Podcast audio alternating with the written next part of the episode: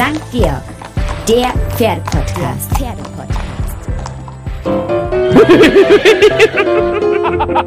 Jetzt spricht Don Hittmeier. Hittmeier. Eiskalt erwischt. Oh Menno, so ein Mist. Nein. Enttäuschung. Frustration. Ich bin echt am Ende. Total. Er hat mich wieder ignoriert. Nicht einmal, dass es auch nur im entferntesten nach so etwas wie Hasenfurz gerochen hätte in meiner Box. Oder ein kleines, rundes Hasenköttelchen auf der Stallgasse. Man muss kein großer Analytiker sein, um festzustellen, die Tage nach Karfreitag waren alles aber bestimmt nicht frohe Ostern.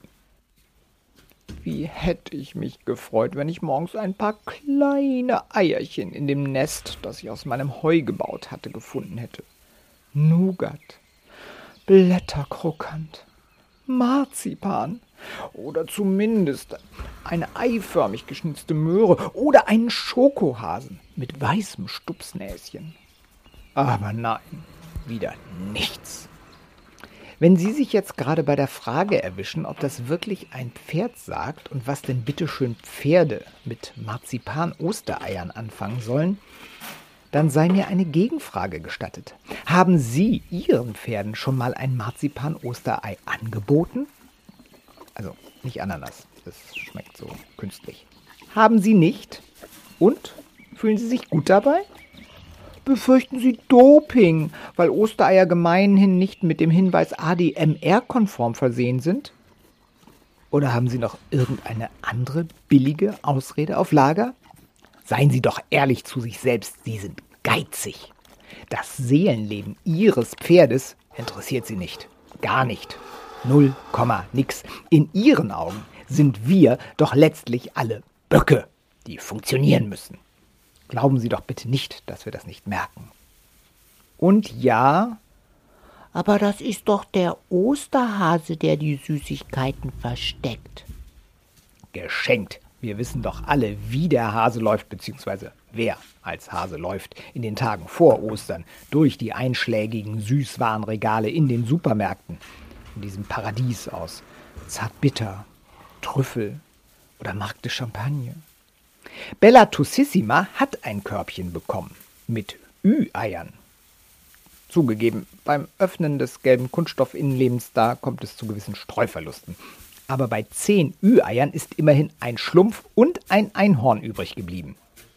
Außerdem zählt die Geste. Und ich? Ich hatte maximal einen knurrenden Magen, weil ich meine Rauffutterration ja um das leere, vernachlässigte einen klagend anschauende und nach Füllung flehende Nest reduziert hatte. Bei der Betrachtung dieser seelischen Grausamkeit aus Einstreu kam mir ein Gedanke.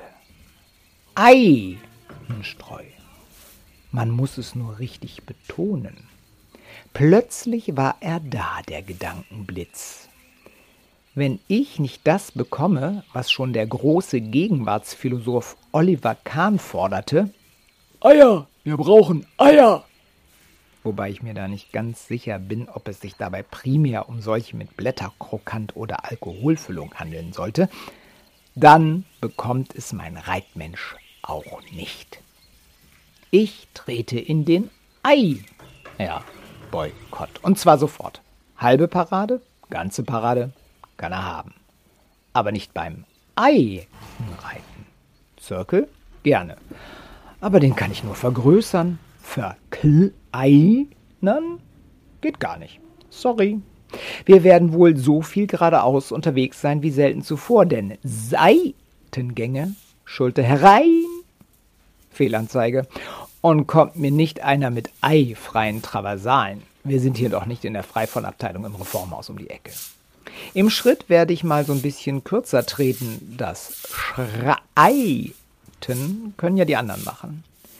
Wie wir sowieso eher gemütlich unterwegs sein werden, denn Fleiß wird bei uns jetzt mal nicht so groß geschrieben. Ja, Reitmensch, da kannst du ruhig etwas beschämt nach unten schauen.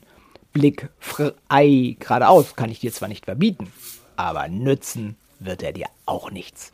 Und falls du jetzt auf die Idee kommen solltest, es mit Springen zu versuchen, ha, vergiss es. Steilsprung kannst du auf jeden Fall knicken. Wie bitte? Bleiben noch die Ochser?